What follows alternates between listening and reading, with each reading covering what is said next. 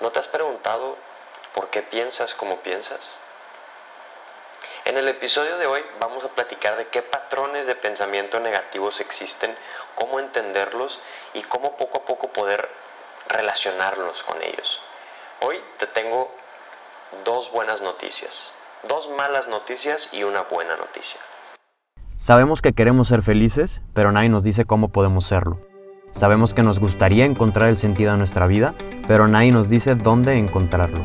Todos tenemos miedos, pero no nos enseñan a enfrentarlos. Y seguro tenemos hábitos que nos gustaría mejorar, pero no sabemos ni cómo empezar. En cada episodio de Mindfulness te regalamos las mejores herramientas y consejos que nos acercarán a encontrar las respuestas a muchas preguntas que por tanto tiempo hemos tenido y no hemos podido resolver. Juntos, emprenderemos un camino para conocernos y entendernos para así poder elevar nuestra conciencia y mejorar nuestros hábitos.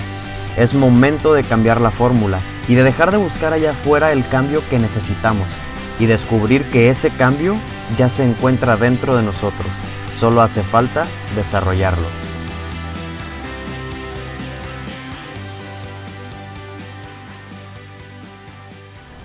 Bienvenida, bienvenido una vez más, o por si es la primera vez, a este nuevo episodio de Mindfulness. Quiero darte las gracias por el simple hecho de darme la oportunidad de tener un espacio en tu día, de dedicarme estos 20, 30 minutos para escucharme y para estar dispuesta, dispuesto tal vez a aprender algo nuevo. Habiéndote dicho esto, quiero empezar con esta pregunta. ¿Alguna vez te has hecho una pausa y te has preguntado qué es un pensamiento? No el contenido del pensamiento, pero la naturaleza del pensamiento. Muy pocos nos preguntamos qué es un pensamiento. Y la realidad es que nuestra vida está manejada por pensamientos. Cuando se te antoja qué vas a comer, qué vas a estudiar, eh, lo que vas a hacer el día de mañana. Todos esos son pensamientos. Toda nuestra vida está regida por pensamientos. Y esto se me hace súper loco. Como un pensamiento que no existe más que en nuestra cabeza tiene tanto poder como el que nosotros queramos darle. Sí, escuchaste bien. Un pensamiento es tan poderoso como nosotros queramos hacerlo. ¿Por qué te digo esto? En este episodio vamos a descubrir por qué pienso como pienso, por qué tú piensas como piensas, por qué yo pienso como pienso. No sé si te ha pasado que de repente ves a una persona y dices, parece que esa persona no tiene pensamientos negativos, nunca se estresa, nunca está de malas. Y yo, uff, si te contara puros pensamientos negativos, siempre estoy pensando en problemas, en que me van a salir las cosas mal, etc. ¿No te has preguntado por qué piensas como piensas? En el episodio de hoy vamos a platicar de qué patrones de pensamiento negativos existen, cómo entenderlos y cómo poco a poco poder relacionarlos con ellos. Hoy te tengo dos buenas noticias. Dos malas noticias y una buena noticia. La primera mala noticia es que está comprobado por la ciencia que los pensamientos negativos tienen una relación dañina con nuestros telómeros. Si esta es la primera vez que escuchas esto, no voy a entrar en detalles sobre qué es un telómero, pero te recomiendo que vayas al primer episodio que saqué donde ahí te explico lo que es un telómero. Entonces, si tenemos pensamientos negativos, estamos dañando a nuestras células.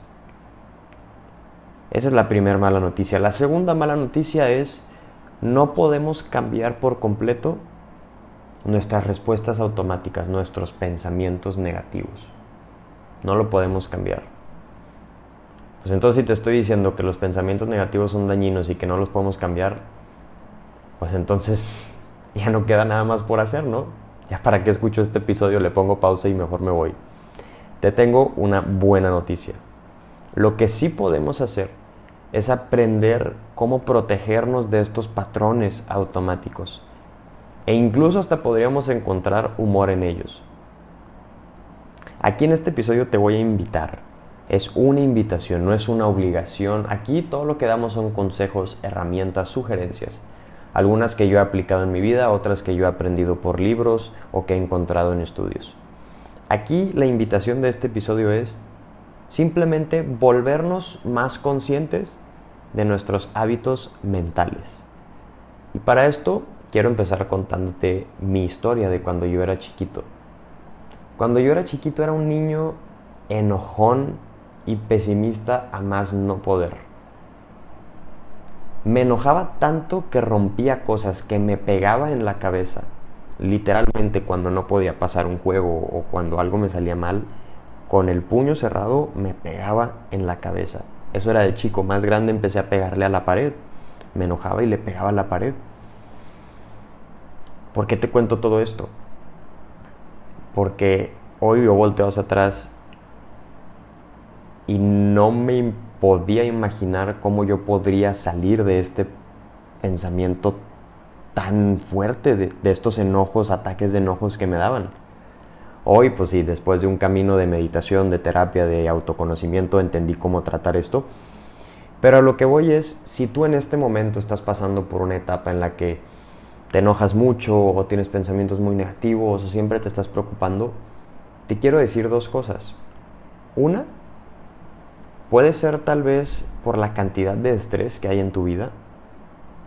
Está comprobado que cuando tenemos mucho estrés repetido, nuestra amígdala, que es una parte del cerebro, está mucho más susceptible, mucho más alerta. Y esta es la que detona pensamientos negativos, pensamientos de amenaza, de miedos, etc. Entonces, una puede ser por la cantidad de estrés que hay en tu vida. Y la segunda puede ser que sea también por cómo fuimos formados de chicos. Y esto es algo muy liberador porque cuando te das cuenta que los patrones de pensamiento que tienes fueron formados desde tu niñez, eso puede ayudarte a despersonalizar un poquito. Tu cuerpo aprendió a pensar de esta manera por las circunstancias en las que enfrentaba.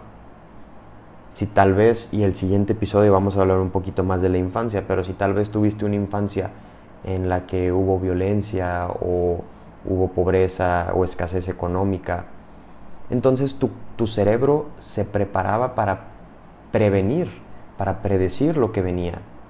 Entonces, si, viviste en un entorno donde había escasez de amor, de, dinero, etc., tu, tu, cerebro está programado para predecir el futuro. Entonces, lo que esperas ya es algo negativo.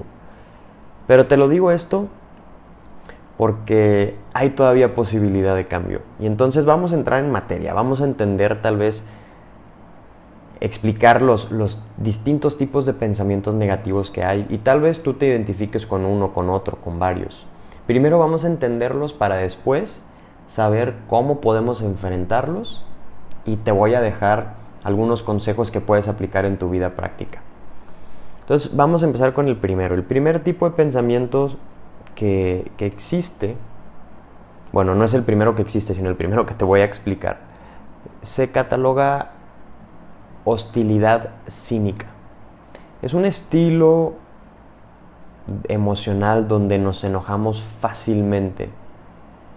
Y incluso, e incluso hay pensamientos frecuentes de que los demás no son personas confiables. Entonces, alguien con hostilidad cínica no solo piensa, odio estar parado en, filas largas, odio hacer fila.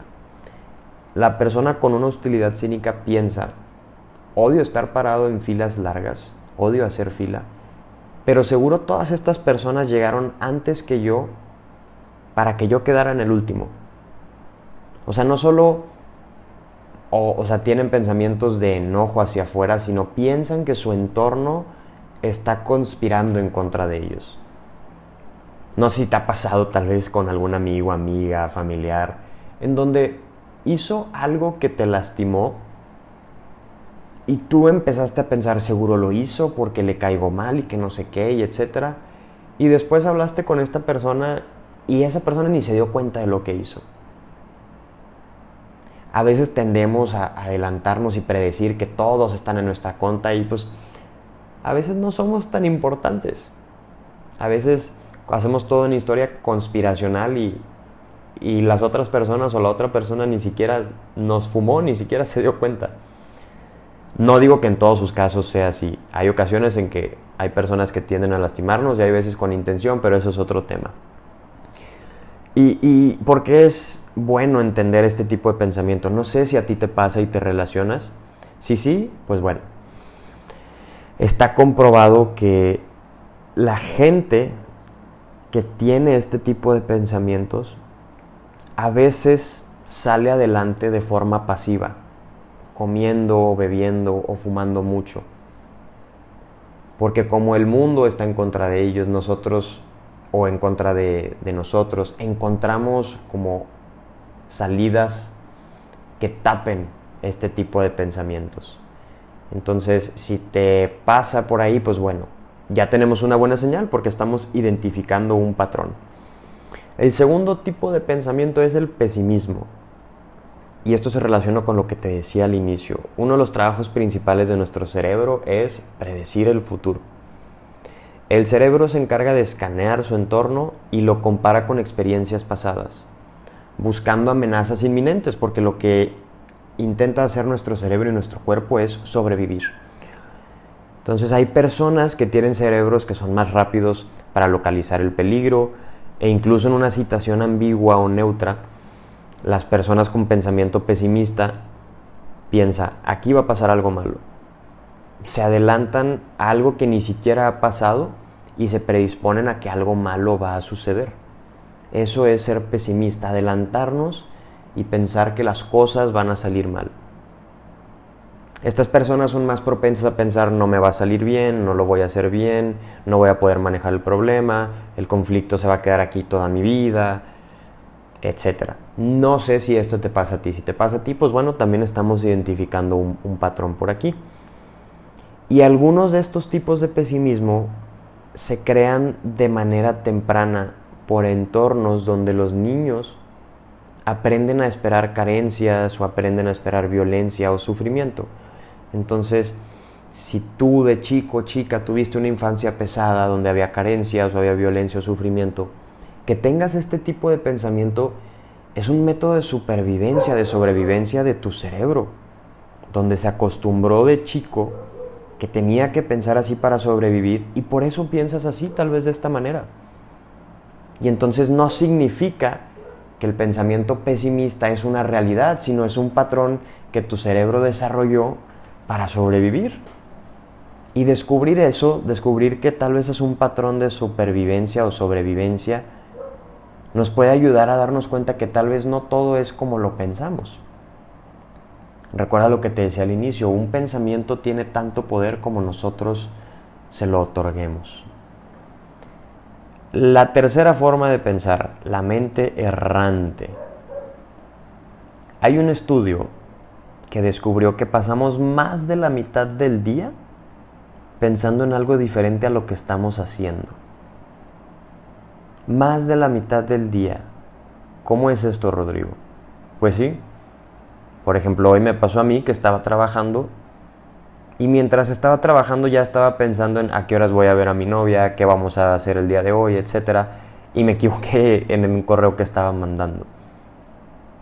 O cuando me estoy levantando en las mañanas, me estoy estirando, me estoy poniendo mi ropa y ya estoy pensando en lo que voy a desayunar y ni siquiera he hecho ejercicio todavía.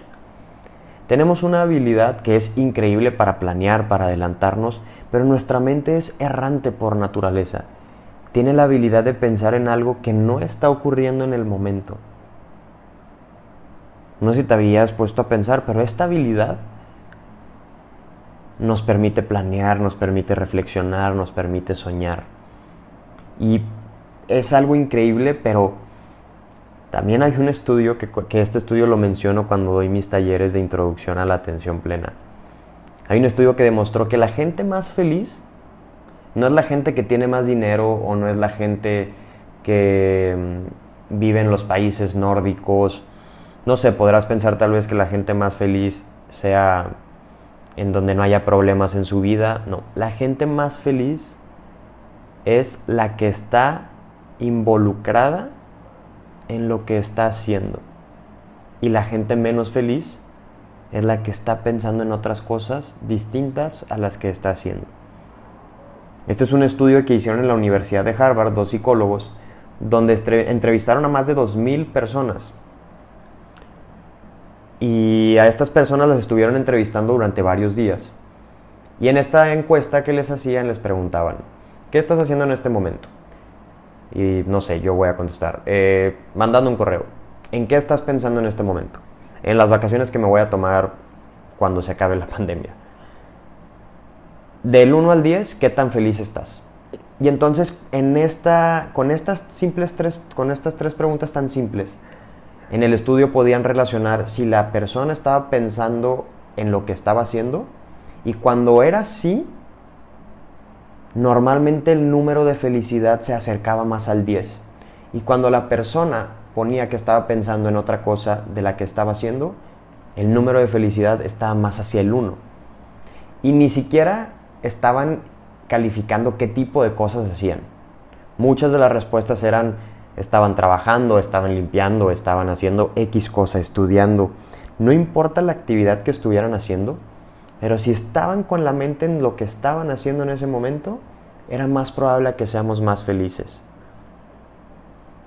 Entonces, al entender, una, que nuestra mente es errante por naturaleza, podemos entender tal vez, tal vez que cuando nos cachemos pensando en el futuro y demás, digo, es padrísimo planear, pero hay un punto también donde digamos, a ver, pausa, mejor me concentro en lo que estoy haciendo ahorita. Y adelante, más adelante te voy a compartir cómo podemos hacer esas pausas. Entonces, esta es la tercera, llevamos tres, hostilidad cínica, pesimismo, mente errante. Hay una cuarta que se llama la rumiación, que es el acto de pensar en nuestros problemas una y otra vez. Y pareciera como si entre más pensamos en el problema, vamos a descubrir, vamos a tener un descubrimiento cognitivo o vamos a resolver el problema. Pero la realidad es que solo le damos vuelta y vuelta y vuelta y vuelta y no resuelve el problema. De hecho, cuando nosotros rumiamos, es decir, repetimos nuestros problemas en la cabeza, somos mucho menos efectivos para resolver problemas y nos sentimos mucho peor. Y ahora me podrás decir, no, bueno, pero es necesario pensar en los problemas para, resolverlos. Una cosa es la reflexión, que es un análisis natural, curioso, introspectivo o filosófico para resolver algo. Y la otra es simplemente estar pensando en qué feo me vio esta persona y luego lo que me dijo y luego no sé qué y seguro lo hizo porque no sé qué, etcétera. O sea, no estamos resolviendo nada, solo le estamos dando vueltas y vueltas y vueltas y vueltas. Y la rumiación está relacionada con altos niveles o índices de estrés. Así que te voy a hacer una recomendación. Si por alguna razón quisieras prolongar por, durante mucho tiempo tus efectos negativos del estrés, por algún evento que ya pasó, la rumiación es la receta por excelencia. Cuando nuestro cerebro está repitiendo sus pensamientos de problemas, el estrés se queda en el cuerpo muchísimo tiempo después aún y cuando el evento ya sucedió. ¿Y por qué? No sé si escuchaste el episodio 6 o el 7 también, donde explicaba que no es necesario que un evento sea real para estresarnos. El simple hecho de crearlo en nuestra cabeza puede hacer que nuestro cuerpo genere esa respuesta al estrés. Entonces, aunque la amenaza o el problema esté en nuestra cabeza y lo estemos repitiendo, con eso basta para que el estrés siga presente en nuestro cuerpo. Y uno último es la supresión de pensamientos. Ya, tenemos rumiación, tenemos, eh, somos pesimistas o etcétera. Bueno, no me gusta definir a alguien como pesimista, más bien soy una persona con pensamientos pesimistas y me doy cuenta de esto y entonces lo que hago es voy a dejar de pensar así, voy a eliminar esos pensamientos. No sé si te ha pasado, pero entre más intentas eliminarlos, más están en tu cabeza. ¿Por qué puede suceder esto? O sea, lo que sucede es que intentamos suprimir un pensamiento, pero no se va. Y a, esto se le llama como el error irónico. Y esto es un, por ejemplo, es una de las razones por las cuales los fumadores que están tratando de dejar de fumar todo el tiempo piensan en cigarros. O las personas que están a dieta e intentan con desesperación no pensar en la comida, más piensan en imágenes dulces o sus, el, su helado favorito, etc. Si tratamos de controlar el pensamiento estresante, hundiendo los malos pensamientos, así como en las aguas profundas de nuestro subconsciente, puede ser contraproducente. Porque veamos este ciclo.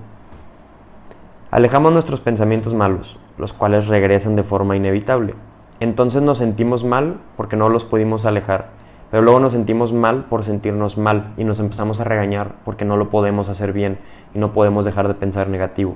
Entonces, si de por sí ya tenemos algún pensamiento negativo, le agregamos una carga adicional por estarnos regañando y por sentirnos mal, porque no podemos dejar de pensar así.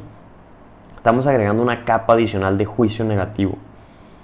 Y es como si estuviéramos asfixiando esta última energía que teníamos disponible para seguir adelante es una de las razones por las cuales la gente cae en un grave estado de depresión. Ahora, yo no soy ningún psicólogo como para estar eh, dándote recetas aquí. Lo que estamos haciendo simplemente es entender los tipos de pensamientos y ahora vamos a pasar a, ok, ya identifiqué cuáles son los tipos de pensamientos, ¿cómo puedo enfrentar esto en mi vida? ¿O cómo puedo hacerle? ¿Cómo tratarlos? Hay algo que se llama el pensamiento resistente. Y ya acabamos de escuchar que hablarnos feo y regañarnos no funciona, gritarnos no funciona. Los rasgos como la hostilidad cínica o el pesimismo tienen un componente genético. Pensamos así, como decíamos, porque a veces nuestro, nuestro cerebro necesitaba pensar así para ayudarnos a sobrevivir por lo que nuestro entorno nos ponía. Y pues, como decíamos, ¿no? si tuvimos traumas en la niñez, que pienses de forma negativa con frecuencia, tal vez puede ser algo que ocurra. Pero puedes protegerte de los efectos de los patrones negativos utilizando el pensamiento resistente. ¿Y qué tiene diferente el pensamiento resistente a suprimir los pensamientos? El pensamiento resistente es algo que se incluye en la nueva generación de terapias basadas en la aceptación y la atención plena te ayuda a cambiar tu relación con los pensamientos. No necesitamos creer en nuestros pensamientos ni reaccionar ante ellos. Y tampoco sentirnos mal porque pasaron por la mente. Los patrones que ahorita describimos, los patrones negativos, son casi automáticos, casi incontrolables. Pero sentimos que controlan toda nuestra vida, se hacen cargo de nuestra mente, como si nos ataran con una venda a los ojos y no pudiéramos ver lo que está sucediendo más que lo que pensamos. Sentimos que, que sí, que nuestros patrones de pensamiento están a cargo o que siempre estoy pensando de esta manera. Pero tal vez la clave aquí no es eliminarlo, es volvernos más consciente del pensamiento. El volvernos más consciente del pensamiento negativo. Y en lugar de creerme que estas personas vinieron a hacer fila para para echarme a perder mi día. Y en lugar de que cuando ese pensamiento surja, creérmelo y actuar en consecuencia, ¿por qué no evaluar la posibilidad de que llega este pensamiento y entonces tal vez decir, ah, está llegando este pensamiento de hostilidad o de pesimismo o de rumiación? Pero no significa que sea verdad. ¿Qué tal si cuestionamos la veracidad de nuestros pensamientos? Ahora, no se trata de que vamos a, estar evaluando la veracidad de todos los pensamientos de nuestro día. O sea, tenemos alrededor de 65 mil pensamientos al día. No podemos estar evaluando todo. La cosa aquí es como empezar a hacer una selección mucho más inteligente de qué pensamientos creernos y cuáles no. Por esto es que involucrarnos de una manera regular en prácticas de mente y cuerpo que es mucho lo que se hace en atención plena, nos ayudan a darnos cuenta de cuándo surgen estos pensamientos, de cómo surgen, de nuestra reacción, y entonces nos ayuda nos ayudan a llevar la atención a otro lado. Y estas prácticas nos ayudan a volvernos más conscientes. Y entre más conscientes seamos, nuestros pensamientos, incluyendo los que nos afligen, podremos aceptarlos, etiquetarlos, o sea, definir, ah, esto es un pensamiento pesimista, estoy rumiando, etc. Y a veces hasta reírte de ellos. Hay un libro que, me acabo de aventar que se llama La magia del silencio. Y, y en este libro, una psicóloga recomienda que cuando tengamos pensamientos negativos, ponerle alguna voz chistosa. Ella decía que le ponía la voz del pato Donald. Entonces cuando ella empezaba a pensar así algo pesimista o empezaba a rumiar, se imaginaba como la voz del pato Donald, incluso hasta se reía. Y esto ella lo hacía como una manera de etiquetar su pensamiento, de decir, ah, ok, ahí viene un pensamiento negativo, es el pato Donald y se reía y etc. No siempre le funcionaba, pero muchas veces sí. El empezar a hacer un poquito de conciencia sobre nuestros pensamientos puede reducir la rumiación. Te ayuda con los pensamientos negativos automáticos porque pones distancia entre ellos y tú. Reconoces que está bien que surjan por tu cabeza pero no porque estén en tu cabeza significa que vas a actuar de esta manera. Te das cuenta de que no tienes que seguir el argumento de tu cabeza porque, como lo notarás, no guía a ningún pensamiento productivo. Entonces no significa que en nuestra mente solo haya puros pensamientos negativos. Tenemos una capacidad increíble de crear, de ser productivos, de imaginar, de planear. Y cuando estos pensamientos surjan, adelante, ve por ellos. Pero el empezar a ser más conscientes de nuestros pensamientos nos ayudará como a ahorrarnos energía y decidir a cuáles pensamientos hacerles caso y a cuáles simplemente tal vez decir, bueno, aquí va un pensamiento negativo, lo dejo que esté aquí en mi cabeza, pero no le hago caso.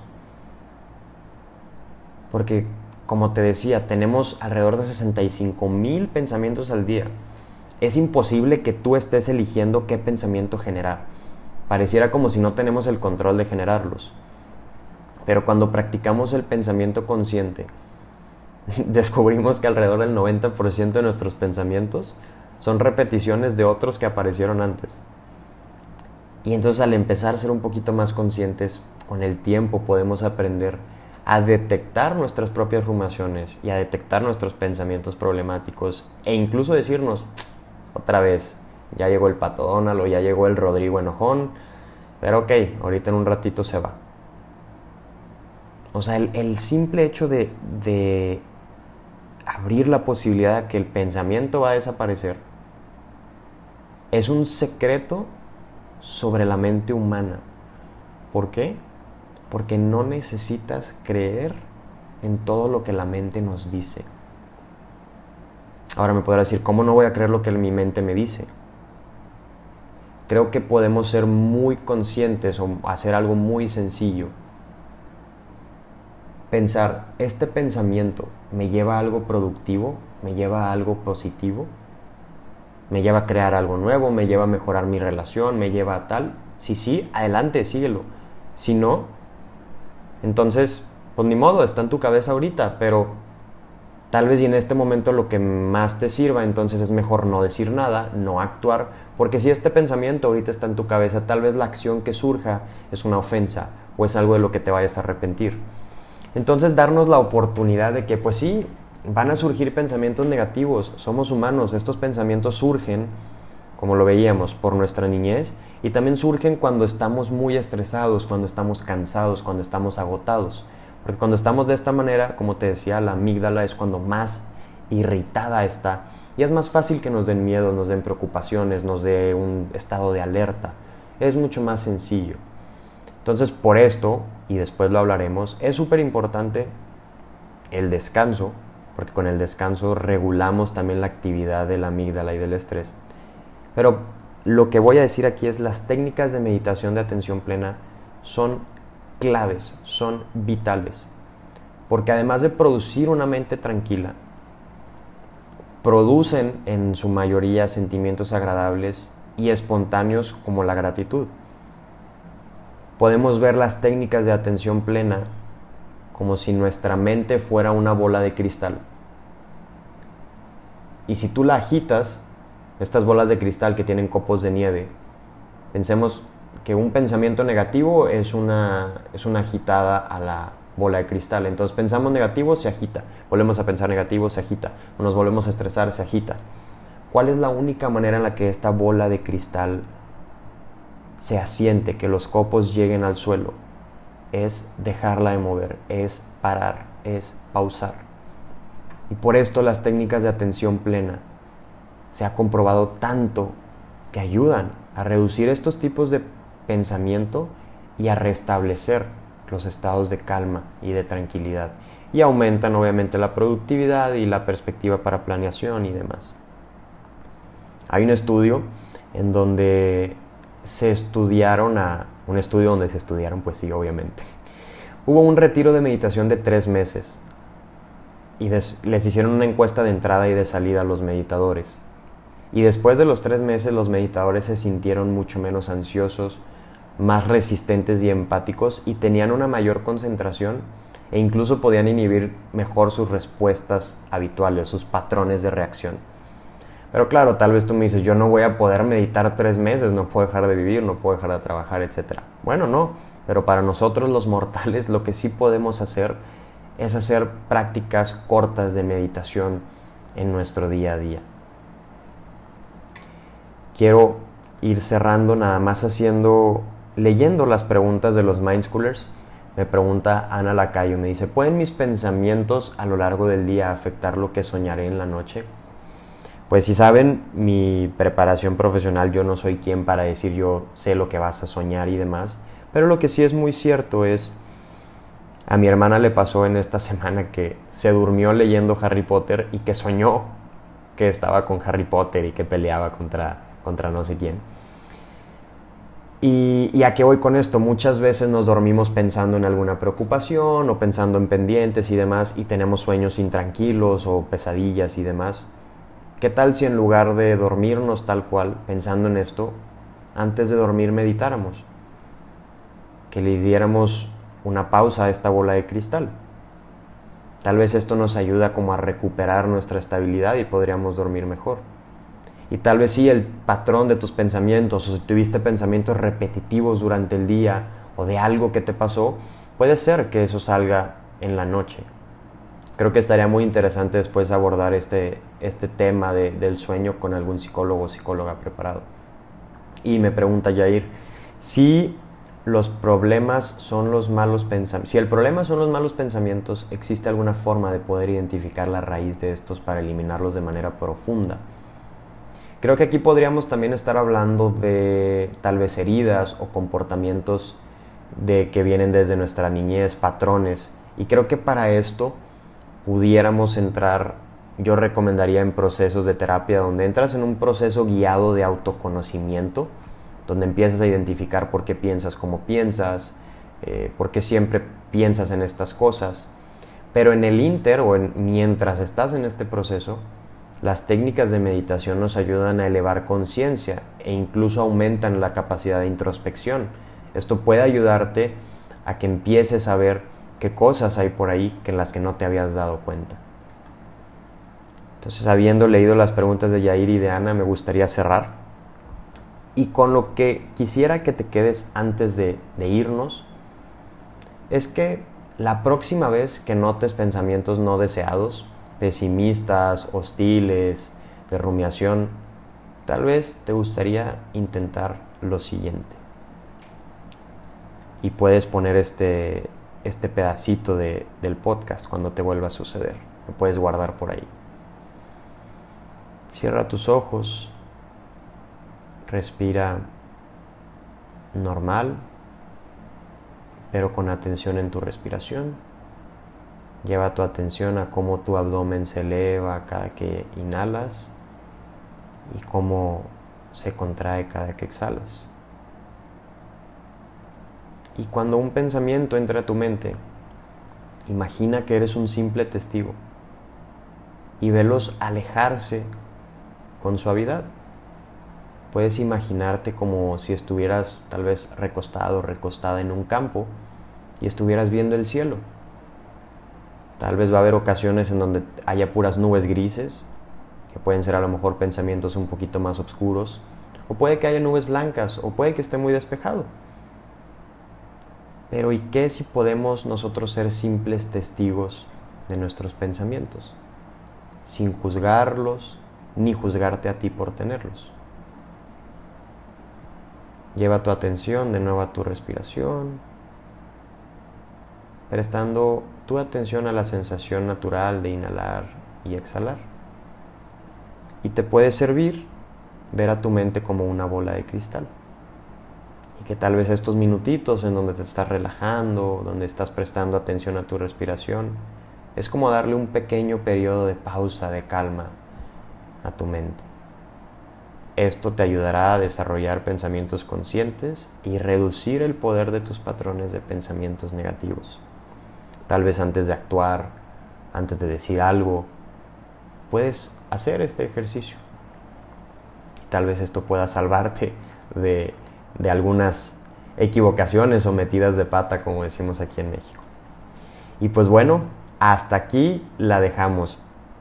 Si tú quieres empezar a recibir meditaciones diarias que puedan ayudarte a establecer esta conexión de tranquilidad y paz contigo, ya sabes dónde, la comunidad de Mindschool les comparto, comparto meditaciones diarias, todos los días, enfocadas en distintos aspectos que nos van a ayudar a seguir creciendo. Y el siguiente episodio vamos a hablar de cómo entender nuestra niñez puede liberarnos. Te voy a traer unos estudios muy buenos y muy interesantes. Y es información que nos va a ayudar a conocernos, cómo entender nuestra niñez, nos puede ayudar a entender cómo nos comportamos y nos puede literalmente liberar.